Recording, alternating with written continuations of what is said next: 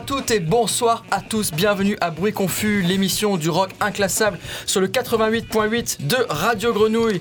Et ce soir, pour la septième saison, épisode 6, c'est l'émission 105 et la dernière de l'année 2023. Anus Horribilis, s'il en fut, j'ai la chance d'être avec notre résident Indus, le prince des enfers lui-même, c'est bien sûr Sylvain Frébourg. Salut Sylvain. Bonsoir.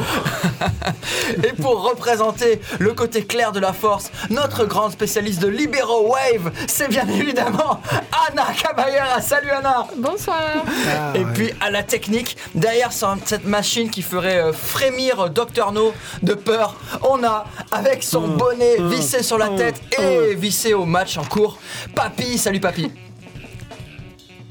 Il a froid, hein. Il a froid. Pas un mot, on a compris ce qu'il dit. Pas un mot. Vas-y, Romain. Il marche Aucune pas sans limite au pouvoir de ma console. Sauf qu'elle marche pas. Putain, sérieusement. Ah, il y a Elle est nulle cette console. Il y avait un bouton à quand même. Mais sans cette console magique et sans papy derrière, vous ne pourriez pas entendre toutes les merveilles qu'on vous dit. Et sans la machie des ondes, vous ne pourriez pas non plus entendre Non, le mange, madcore qu'on peut passer. Et certaines merveilles du madcore ont cette année euh, 25 ans, ou plutôt l'année prochaine, en 2024. Et pour fêter ça, en avant-première, muscle, du muscle. on voulait vous rappeler le grand bonheur qu'a été la sortie de cet album Calculating Infinity de The Dillinger Escape Plan. C'est Sugar Coated Sour sur Oui Confus.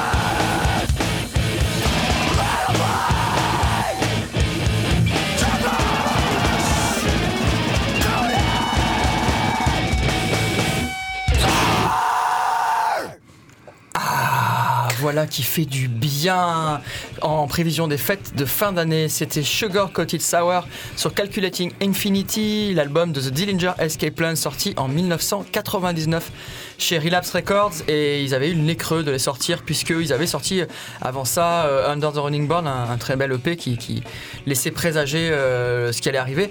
Et finalement, euh, bah, quand cet album est sorti, le premier morceau que le public a entendu, c'est ce qu'on vient écouter, Sugar Coated Sour. C'est quelque chose qui reste assez impressionnant dans l'histoire d'un mouvement qu'on appelle maintenant le madcore, c'est-à-dire une violence euh, exacerbée euh, avec en même temps des plans très techniques et extrêmement discontinus, alambiqués, euh, asymétriques, tout ce que vous voulez, certains diraient. C'est un groupe qui a été actif euh, de 1997 euh, jusqu'à leur, euh, séparation euh, bah, 20 ans plus tard, en 2017. Mais finalement, c'est un groupe qui vient d'annoncer qu'il allait se reformer avec quasiment le line-up original. Le line-up à cette époque, c'était Ben Wyman à, la guitare, Liam Wilson qui, a remplacé à la sortie de l'enregistrement Jeff Wood, Chris Penny, l'excellent batteur, et puis Dimitri Minakakis au chant, qui a été remplacé ensuite par euh, un fan du groupe. Euh, c'est une très belle histoire euh, de Cendrillon, Greg Picciato, mais qui était quelqu'un qui a fait pas mal d'albums avec eux ensuite, avec qui se sont un peu moins entendus récemment apparemment. Le groupe a sorti 6 LP, 15 EP, dont une excellente collaboration Irony the Dead Scene avec Mike Patton, qui reste un des meilleurs EP de cette scène-là. Euh, bah, c'est plutôt une très très bonne nouvelle euh, qui se reforme. Euh, moi je trouve que les concerts comme ça d'anniversaire, c'est un côté revival mais qui est chouette. Et puis ça met la pêche. Et puis en ce moment euh, de la choix, pêche, certains d'entre nous en ont besoin. Ben, on va enchaîner sur euh, oh. d'après euh. Wikipédia. Donc, euh, un des rares projets de Justin Broderick que j'ai pas passé, puisque Friends Are Evil euh, du même album euh, avait été annulé parce qu'on avait débordé, on avait dû beaucoup trop parler cette fois-là et on a- Injuste. on n'a jamais réussi à le repasser. Donc, du coup, j'ai décidé de passer We All Falter cette fois-ci, premier album de Jesu euh, de 2004. Euh, morceau fabuleux qui est assez long, qui représente à peu près tout ce qui a été plagié par la suite euh, côté shoegaze industrial. Euh, je suis triste, euh, je suis drone. je suis- J'ai envie de me suicider, mais s'il vous plaît, mais je jetez l'ai fait avant vous.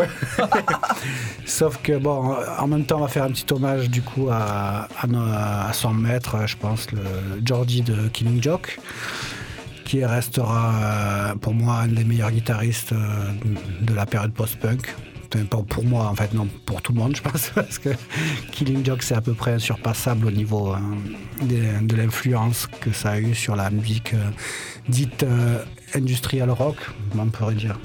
Ouais, tout ce qui a influencé le metal indus et, et tout ça. Donc on va écouter Jesu qui est directement euh, influencé par Fall of Because, puisque le, son premier groupe s'appelait Fall of Because, en hommage à Killing Joke.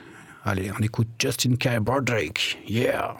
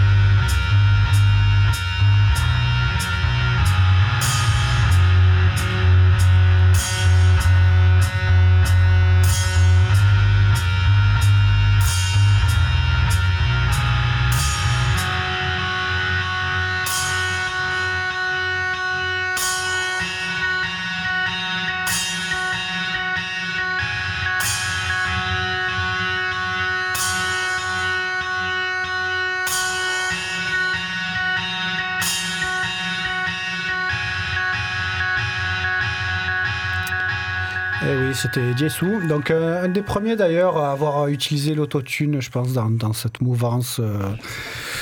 Euh, métal, euh, drone, euh, expérimental, bruit confus, on va dire. Est-ce que tu as envie de lister tous les gens qu'il a influencés ou est-ce qu'on n'a pas le temps jusqu'à l'année 2024 Ben, non, j'ai juste envie de dire que je l'aime et je vais. Et, On peut lui communiquer ton 06 si jamais il nous contacte. et, euh, Anna va nous parler d'un groupe australien. Ça, Oui. c'est assez rare. hein. On parle d'un groupe australien ce soir. Oui, attention. parce que en fait, j'ai fait mes devoirs et j'ai écouté tous les groupes qui ont été interviewés dans la dernière New Noise. Et, euh, et du coup, mon coup de cœur, c'est Divide and Dissolve. J'ai du mal à retenir le J'ai nom. passé il n'y a pas très longtemps à Marseille. Ah bon? Mais je les connaissais pas encore, voilà. Et là, je les connais, je les aime bien. C'est un duo de doom sludge instrumental qui vient d'Australie, comme il a dit Sylvain. Il a été fondé en 2015 par la saxophoniste et guitariste Aya- Takiaya Reed, qui est or- d'origine cherokee et euh, afro-américaine, mais qui est installée en Australie. Et l'autre membre du groupe, c'est Sylvie Nehill, qui est la percussionniste du groupe et d'origine européenne et maori. Leur musique est très politisée, bien que sans parole, mais par la lourdeur et puissance de leur musique, elles essayent de transmettre des messages d'anticolonialisme, décentralisation, anti-establishment et contre le suprémacisme blanc. Et euh, elles veulent provoquer des sensations physiques pour transmettre leur message plutôt qu'utiliser des paroles. Voilà. Donc après une démo sortie de manière indépendante en 2016, ils ont sorti leurs deux premiers albums, Basic en 2017 et Abomination en 2018, sous le label australien de d'Hero Arcade. Et leur troisième album, Gaslit, est sorti en 2021 sur le label Invada Records, qui est fondé en Australie, mais maintenant il est basé au Royaume-Uni. Et le morceau que je vous propose aujourd'hui d'écouter, euh, il vient de leur euh, dernier album sorti en octobre 2023, Systemic, aussi sous le même euh, label. Et c'est le morceau Blood Quantum que vous allez écouter maintenant.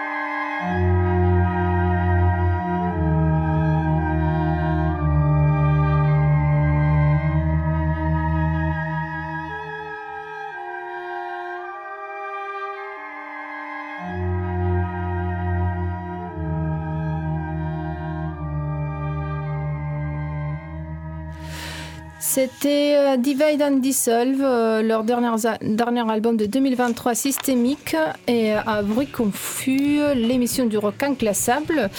Et on aime beaucoup la musique, et on aime beaucoup la musique comme tous les Français. Et pour enchaîner avec les, la séquence underground, est-ce que vous savez que les Français écoutent environ 16, 16 heures et demie de musique par semaine? Et les ah. jeunes de moins de 25 ans 22 heures de musique par semaine. Et comment ça se classe par rapport à, par exemple, euh, au reste du monde? Bah ça, je ne l'ai pas cherché. Mais c'est un hausse depuis des années. Et, euh, et, du coup, je me suis un peu renseignée par rapport à, à ce qu'on écoute maintenant. Est-ce qu'on écoute euh, du CD, de la cassette, la vinyle, mhm. la musique et un streaming et du coup, bon, ce que j'ai trouvé, c'est qu'il y a un retour du vinyle. C'est ce qu'on est tous en train de, voir avec toutes ces boutiques de vinyle qui apparaissent de partout. Et euh, ça représente quand même le 45% du chiffre d'affaires des formats physiques contre le 1% il y a 10 ans. Donc c'est incroyable. Et euh, il y a, en 2022, il y a 5 millions de, de vinyles qui ont été vendus et trois fois plus qu'en 2016. Donc c'est vraiment un marché euh, en essor. Et, euh, et puis euh, par rapport à tout ce qu'on écoute en général, les supports numériques sont quand même le 54% de ce qu'on utilise. Le CD le 14%, le vinyle le 12% des, des revenus du marché.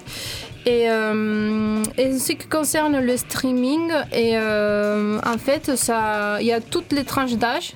Il y a des gens de, entre 35 et 64 ans, ça commence à, s'utiliser encore plus parce qu'au début c'était plus un truc de jeunes, mais là il y a mm. les, tous les âges qui sont qui s'y sont mis. Et euh, surtout pour des usages mixtes, donc streaming plus un support physique. Et euh, parmi les gens qui ont cet usage mixte, les 39% ont des vinyles. Donc c'est euh, on se sent très, mm. très identifié par rapport à ces, avec ces, à ces gens, par rapport à voilà, Sylvain et moi, je pense. Et euh, voilà, donc c'était juste pour euh, mettre un peu le contexte de la séquence underground. Mais c'est un contexte qui semble plutôt positif, non Ouais, ouais, super positif, bah, franchement. Euh. Parce que ouais, en fait, moi j'ai beaucoup. Donc je voulais parler de, de, la manière dont on écoute la musique, puisqu'en fait on passe beaucoup de, musique. Mais il y a un sujet qui revient pratiquement jamais c'est euh, comment tu écoutes de la musique? Tu écoutes au casque, tu as une bonne chaîne IFI. Ta chaîne IFI, elle coûte 50 euh, euros, elle coûte 100 euh, 000 euros, elle peut coûter 200 000 euros. En fait, il y a énormément de, phénomènes qui rentrent en, jeu dans la manière dont on écoute la musique, qui en plus ne correspond pas vraiment à la manière de produire la musique, c'est même l'opposé en fait. C'est deux concepts qui se qui s'opposent et qui est passionnant parce que d'un côté on a produire du son où en fait on peut faire des sons très sales, on peut faire des sons très beaux, euh, on les produit comme on veut, on a une liberté totale. Et euh, de l'autre côté, on a ce qu'on a appelé la, la hi-fi, donc qui veut dire haute fidélité, et qui à la base voulait euh, reproduire de manière très très fidèle ce qu'avaient fait les musiciens. Hmm. Donc, est-ce que ça a existé? A priori, non. Pour chaque personne, chacun d'entre nous, oui. Donc en fait, on a tous une idée de ce qui est fidèle ou pas à ce qu'on fantasme d'un groupe. Donc on est encore plus dans de la subjectivité au final. Donc, quand on écoute de la musique, si on passe par exemple d'un album qu'on adore, qu'on connaît par cœur, qu'on a écouté en cassette au lycée tout le temps, quand on le découvre sur CD, sur une bonne euh, platine CD, sur une chaîne euh, très haut de gamme, on va pas reconnaître le disque pratiquement. Si on l'écoute sur vinyle, il aura une autre texture. Mm. Donc en fait, il y a quelque chose d'illimité dans la reproduction des disques qu'on aime, qui, je pense, est un sujet euh, primordial en fait, qui est qui n'est jamais abordé dans l'émission. Hein. C'est vraiment un truc qu'on a que j'ai voulu. Mais en fait, ça, pourrait être tellement long et tellement compliqué de savoir sur quelle source on écoute la musique. Parce qu'aujourd'hui, par exemple, j'en ai passé sur euh, du numérique. Donc euh, moi, euh, j'écoute aussi beaucoup de, musique en numérique quand je prends le métro, j'écoute euh, avec mon casque Bluetooth de la musique euh, parce que il faut du noise cancelling aujourd'hui en fait. Quand on est hmm. dans une société où il y a beaucoup de bruit. Noise to cancel noise. Donc oui, c'est ça. Et on est du coup dans un nouveau rapport qui s'est créé, à atténuer le bruit qui nous entoure pour écouter la musique. Le, bruit, quand même, arrive à percer euh, les, écouteurs, en fait. Dans le métro, en fait, on arrive. Des, fois, je me demande si mon noise cancelling fonctionne. Et quand je- j'enlève mes écouteurs, je m'aperçois qu'en fait, il annule beaucoup de bruit. Mais pas tout. Pas tout, mais en fait, la, la surcharge de bruit, si j'avais pas mon casque, m'empêcherait d'entendre ce bruit. Et du coup, c'est euh, c'est assez intéressant. Mais il y a aussi de- un truc d'ailleurs, parce que tu dis, tu dis le numérique, mais il y a, c'est les numériques qu'on devrait dire, hein, puisque Mm. euh, parler de MP3 basse résolution euh, en, en 128 ou Oui. j'en sais rien, ou, ou parler de, de FLAC, Mm. euh, c'est encore quelque chose de très différent, puisque certaines fréquences sont même pas représentées Mm. dans certains formats qui, d'une certaine manière, les, les annulent. C'est comme si tu avais un master ou une façon d'écouter par format, puis ensuite tu as la manière dont c'est converti Mm. et, et jusqu'à ton oreille en fait, hein, euh, Ouais. dont on a tous euh, un modèle différent. Oui, mais ça c'est assez génial parce qu'en fait c'est un double sujet. C'est-à-dire qu'on nous a vendu une avancée technologique sur la compression de- des CD. Donc à l'époque, il y avait pratiquement plus de. Le, le CD était en train de tuer le vinyle. Il n'a pas réussi, heureusement. Euh, parce que déjà c'est intéressant d'avoir plusieurs formats. Même les gens qui détestent le vinyle ben, sont contents de pouvoir dire que les vinyles c'est de la merde. Moi j'adore les vinyles justement parce que en fait quand j'ai besoin de choisir un disque, j'ai besoin d'avoir un support physique. Quand je me retrouve face à une, interface numérique, j'ai le, choix de, de, de- de l'infini en fait. Je peux choisir ce que je veux. Donc du coup, je n'arrive pas à choisir. Si j'ai des disques devant moi, je, je regarde une pochette et je me dis, j'aime ce disque, j'aime cette pochette et je la vois. Donc il y a un rapport physique. C'est un peu comme quand on va voir un, un film, on sait qu'on va l'aimer. Eh bien, on aime le film plusieurs heures avant d'aller le voir, ou on aime un concert plusieurs heures avant d'y aller et on l'aime encore après. Voilà, c'est Et une mise ça, en et ça- condition. et ça quoi. laisse, ça laisse un goût aussi. Mais est-ce que, est que tu dirais que tu as un attachement, ou que vous avez plutôt un attachement qui est identique pour l'objet physique que pour la musique qui représente Parfois, par exemple, euh, on a des, des- des disques, des vinyles, des CD, enfin quoi que ce soit, Mm. euh, dont on trouve l'objet physique magnifique et en plus on aime la musique. Ouais. Ça rajoute une espèce de couche à, à- à- à l'amour qu'on a pour, euh, pour cette Ouais, chose-là, non ça, Ah oui. ça, tout le monde le ressent. C'est euh, très puissant. Surtout que moi, je l'ai nié pendant des années. Et quand j'ai retrouvé ce plaisir, euh, bah, mais aujourd'hui, quand j'achète un disque, euh, je suis très content d'avoir le, le disque. Et euh, j'ai- ce que j'aime pas, par contre, c'est les clichés sur le, le vinyle.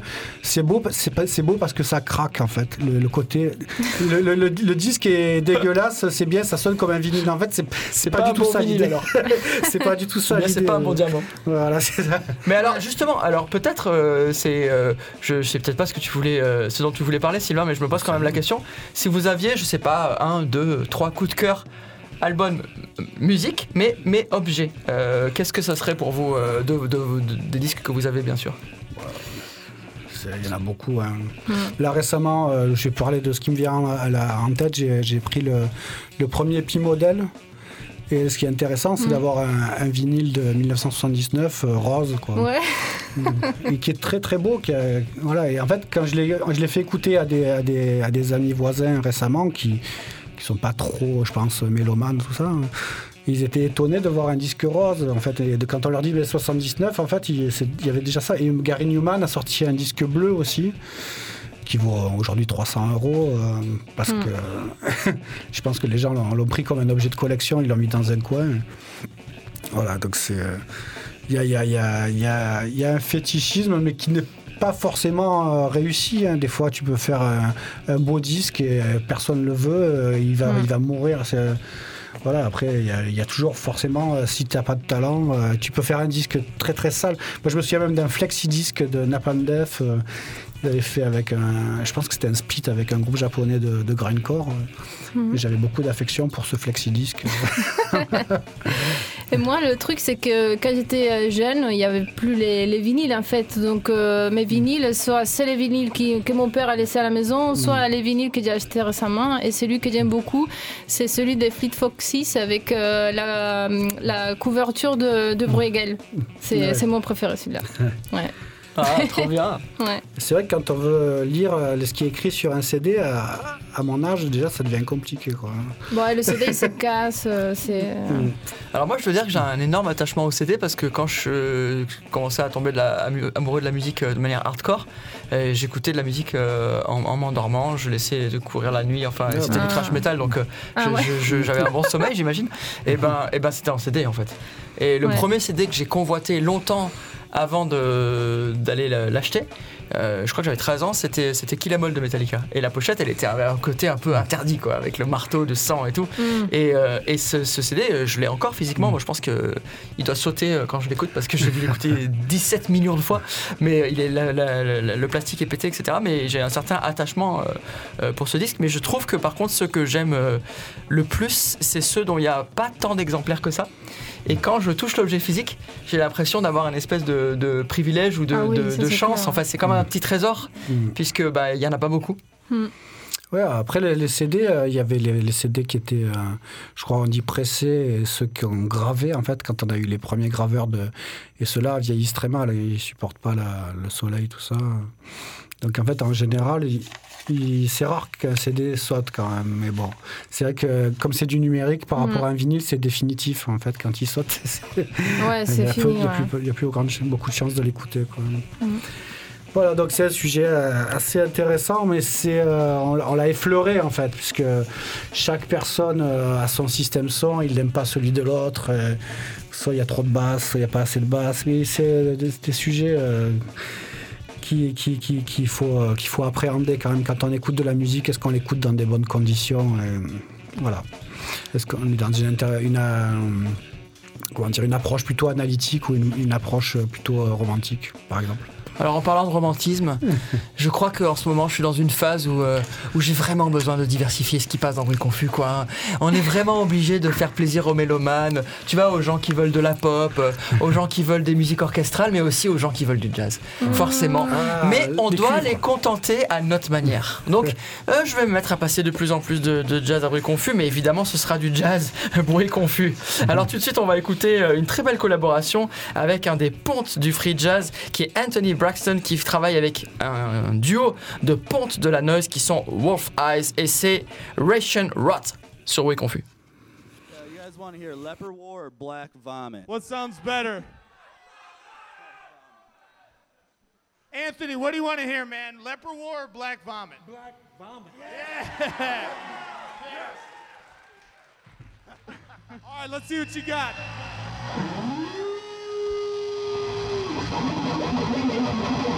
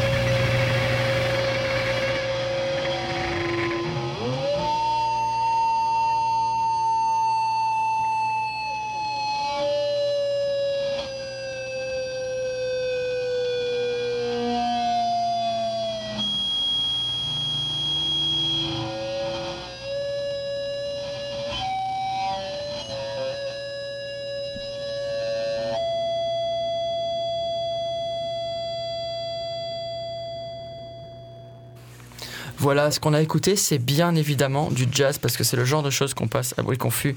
C'était Wolf Eyes et Anthony Braxton, ça s'appelle Russian Rot. C'est sur une collaboration qui s'appelle Black Vomit. Rien que ça, ça donne envie de vomir, genre vomi de café ou quelque chose comme ça. C'est le seul groupe de jazz que peut écouter Peter Hart. Carrément, c'est pour Peter. Hart, on pense très fort à lui, le grand gourou. C'est sorti sur les disques Victo qui sortent ce genre de choses euh, en, en 2006 et c'est un très bon album. Euh, bon, Wolf Eyes, hein, c'est un grand groupe de noise euh, qui ont été fondés euh, à Détroit au milieu des années 90. Ils ont sorti, alors j'ai regardé parce que je me disais combien d'albums ont sorti Wolf Eyes, ils en ont sorti 125. Non. S'ils en sortent plus de 20 par an parfois, et ils ont sorti 52 EP, hein, donc si vous faites le compte euh, au total avec les collabs et tout, il doit être à plus de 200. Euh, c'est un duo actuellement, Nate Young et, et John Olsen, c'est des multi-instrumentistes et ils font des trucs chelous. Et Anthony Braxton, on le, on le présente plus, hein, c'est un des pères du free jazz, un saxophoniste euh, basé à New York, exceptionnel, qui a fait énormément de choses et qui est le papa de Ty and Die Braxton, qui a notamment fondé Battles. Mais bon, assez pour l'archéologie, on va passer à des choses plus importantes dans la vie. Ouais, non, moi c'est juste pour euh, parler vite fait d'un groupe qui, est, euh, qui a sorti un album majeur qui s'appelle Split. C'est euh, Grand Dogs. Donc c'est très intéressant parce qu'en fait ça fait partie des groupes où on se dit tiens, ce groupe américain. En fait non, c'est des Anglais. Mais comme ils sont très influencés par John Lee Hooker, du coup on pense à eux comme un groupe américain. C'est assez blues. Euh, voilà, et cet album Split, il est, il est particulier parce qu'on sent qu'ils ont pris beaucoup, beaucoup de drogue. Et euh, il est absolument génial. Et on retrouve vraiment des, touches euh, mat rock, des, ou l'influence aussi de, de Pink Floyd, mais on sent qu'il y a, il y a quand même ce qui a donné euh, tout, le, tout le, stoner, la musique, space rock, tout ça. Il y a vraiment euh, beaucoup de créativité au sein de ce disque et la, pochette est une des plus belles pochettes euh, de l'histoire du, du- rock. hein. Donc on est là dans un, morceau assez classique du disque. J'ai pris celui-là parce qu'il est plus court. Euh, A Year in the Life. Et voilà, je vous conseille fortement d'écouter Split de Grand Dogs.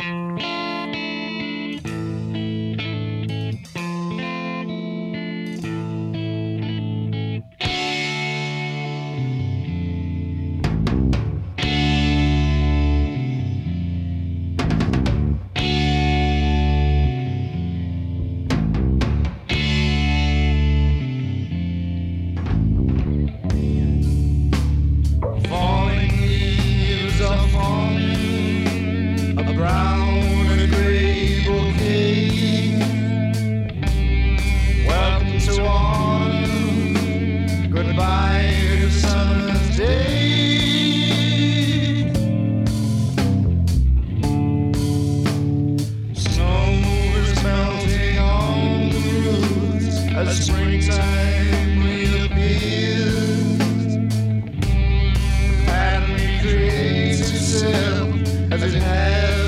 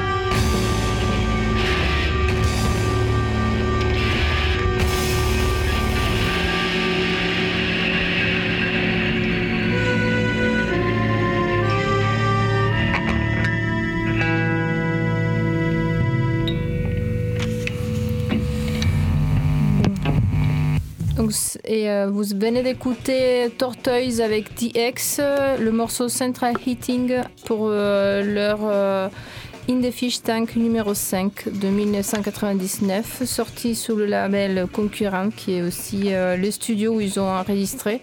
Oh, oui, le, studio. Donc, Tortoise, bon, c'est un groupe qu'on connaît bien. C'est un groupe de post-rock de Chicago, né dans les années 90. Et euh, il est considéré plutôt un collectif parce qu'ils ont changé pas mal de, de formation. Et euh, leur premier album, il est sorti en 94, euh, il s'appelait Tortoise aussi. Depuis, ils ont sorti cet album jusqu'à leur dernier en 2016 euh, qui s'appelle Des catastrophistes et plein d'épées. Je les ai pas comptés, mais il y en avait plein. Et du coup, euh, c'est lui qui est le plus euh, connu, au moins celui que je connais le plus, c'est TNT, celui que j'écoutais le plus euh, de 98. Mais j'aime beaucoup euh, cet enregistrement de In the Fish Tank euh, de 99, euh, que pour ceux qui ne connaissent pas, bah, c'était cet enregistrement que Billy vient de nous expliquer avec Sylvain, et qui s'est fait seulement en deux jours dans, sa, et, dans le studio du label concurrente qui est néerlandais. Voilà, et il y a d'autres groupes qui l'ont fait aussi, Juno 44, Low, Sonic Youth et Fenest.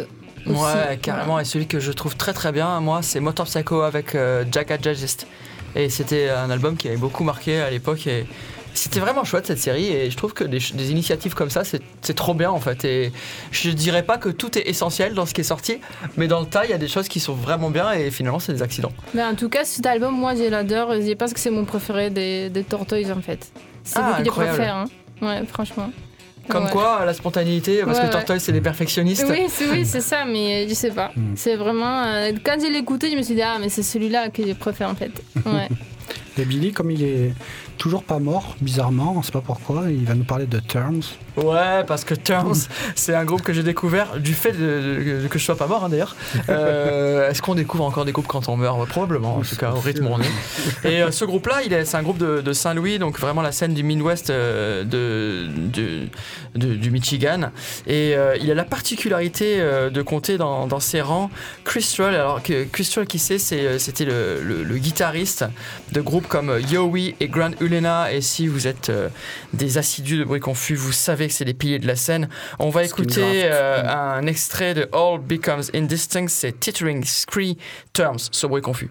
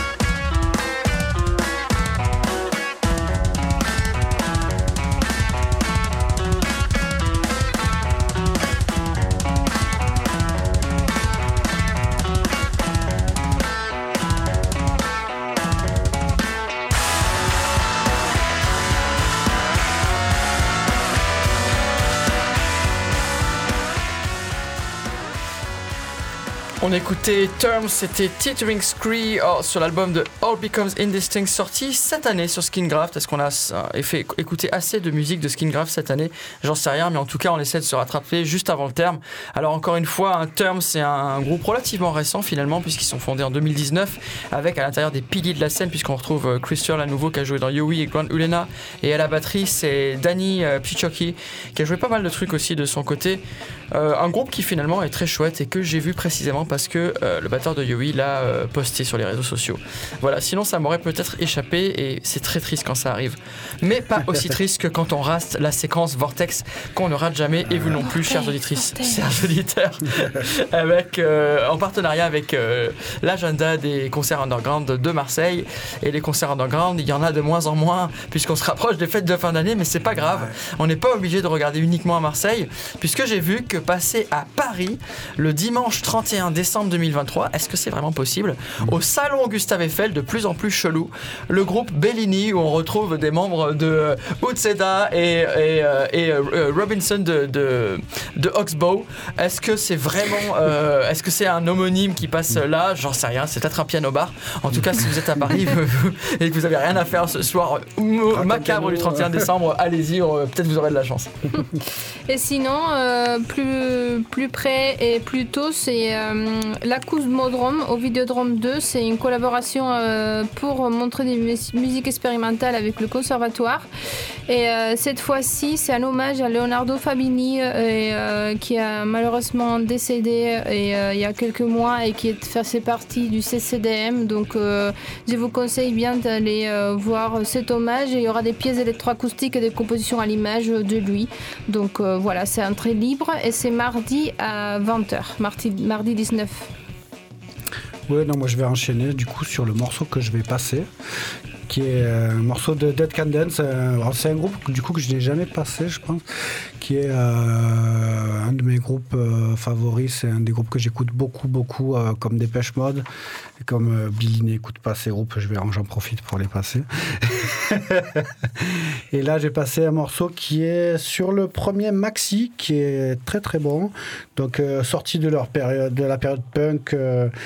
Euh, tout ça, hein, il y a eu un phénomène étrange qui s'est produit. Ce groupe euh, s'est formé. Ça fait partie peut-être du post-punk, on ne sait pas trop, avec euh, un peu la création de ce qu'on appelle aujourd'hui des Heavenly Voices. Ça a beaucoup influencé toute la vague gothique.